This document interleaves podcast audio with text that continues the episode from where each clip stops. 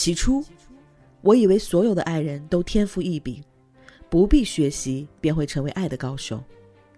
在经历了一些人、一些事之后，才终于明白，在岁月的练习簿上，纵使每页都绘着心心相印的底纹，我们仍需要千百遍练习，才能瞥见爱的真相。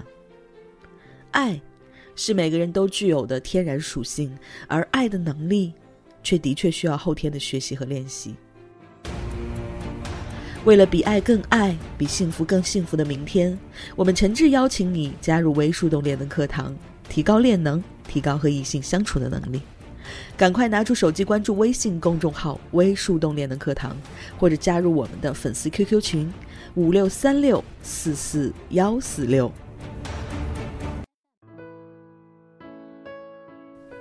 嗨，亲爱的，欢迎收听微树洞情感答疑，我是微树洞的小助手夏青。很高兴能彼此陪伴，只为更多人听到有价值的爱情观点，提高和异性相处的能力，付出有尊严的感情。如果你也有情感困惑，请立刻关注我们的公众号“微树洞恋能课堂”，选择免费咨询即可。有同学咨询魏墨老师，我是听了夏涵老师的《活在爱中的秘密》，认为自己有些地方确实相处和沟通有问题。我是一个三十六岁的熟女，离异，有个五岁的小孩儿。我自我颜值评分七分，工作也算稳定，年薪十万左右，住武汉。前不久相亲认识一个八五年的，比我小五岁。第一次见面，男的就说了他为什么离婚，也有个七岁的男孩，还特别说了自己是处女座，很容易被黑。第二次出来见面，就开始规划我们今后如果在一起会发生的种种猜测，表示先要想好，以免后期再出现问题又去闹分手。当时我还认为男的还真蛮成熟的，考虑的很深远。我们确认了朋友的身份，先还比较好，他也说我给他很舒适安定的感觉。到了两个月左右，他就有心事。问他说事业和股票都不太顺，也说了鼓励的话，但效果不明显，就突然冷了几天，我也让他冷静了。本来我就不像小女孩那么粘人。最后一周后约出来见了一面，也还是没说出什么来。我有事儿谈了半个小时就走了，两个人就又没有了联系。过几天我看没联系，就发了你的心意，我懂了。后会无期。分开了快两个月，我们没联系了。现在我就想知道问题到底出在哪儿，我都不明白。现在感觉他有新恋情，他的颜值也很高，很潮，属于要求高、完美主义。我的诉求是想再见一次面，问清楚，并有没有可能挽回。来听听魏墨老师怎么说。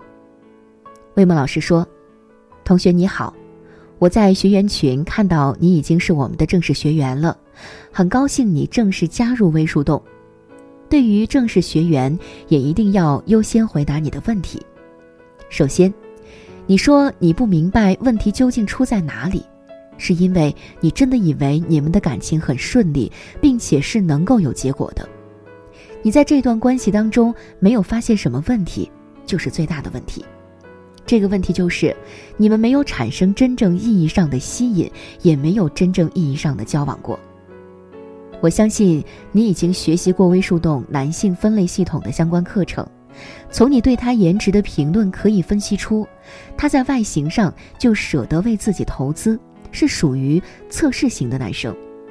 在课程中有明确讲过，测试型的男生会跟你谈论养育相关的事情，或者是未来。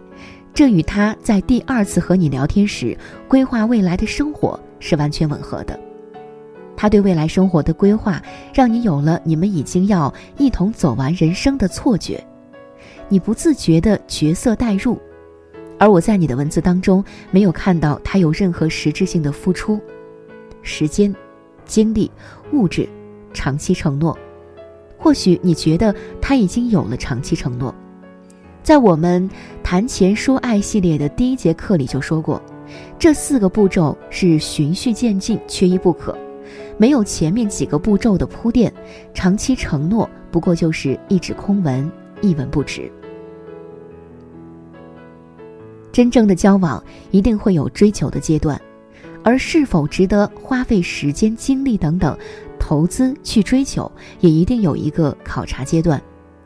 你们认识两个月左右，他就有心事，可以看出你没有通过他的考察，这就是为什么说你们没有真正意义上交往过的原因。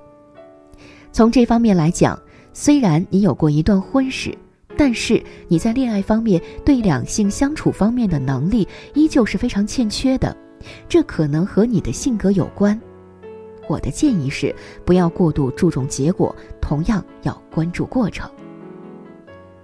另一方面，在你的描述当中啊，我几乎没有看到你筛选的过程，在你们俩的交往当中，你只接受到他想展示给你的高价值，外形条件不错，能够提供情绪价值。而他没有主动展示给你的其他信息，例如他的缺点，我没有看到你提到，我估计你也不会挖掘，所以我今天要给你布置一个作业，根据男性分类的六节课程，通过你自己的分析，看一下这个男生除了测试型之外的其他类型，以及他是否真正的适合你。只有当你清楚自己真正适合的类型，学会分析判断，在下一次的择偶才会有目的的筛选和甄别，而不是被动接受别人的优点，连带着接受对方的缺点，在关系当中处于被动。我相信每一个懂得反省，同时有正确引导的姑娘，在下一次的感情当中都能收获更好的结局。希望今天的这个答疑能帮助你理清思路，用对的方式遇到对的人。好了，今天的内容就是这样。更多技术干货，关注微信公众号“微树洞练能课堂”。如果你也有情感困惑、爱情难题，欢迎添加助手微信，节目详情里都可以找到哦。我是小助手夏青，我们下期微树洞情感答疑不见不散。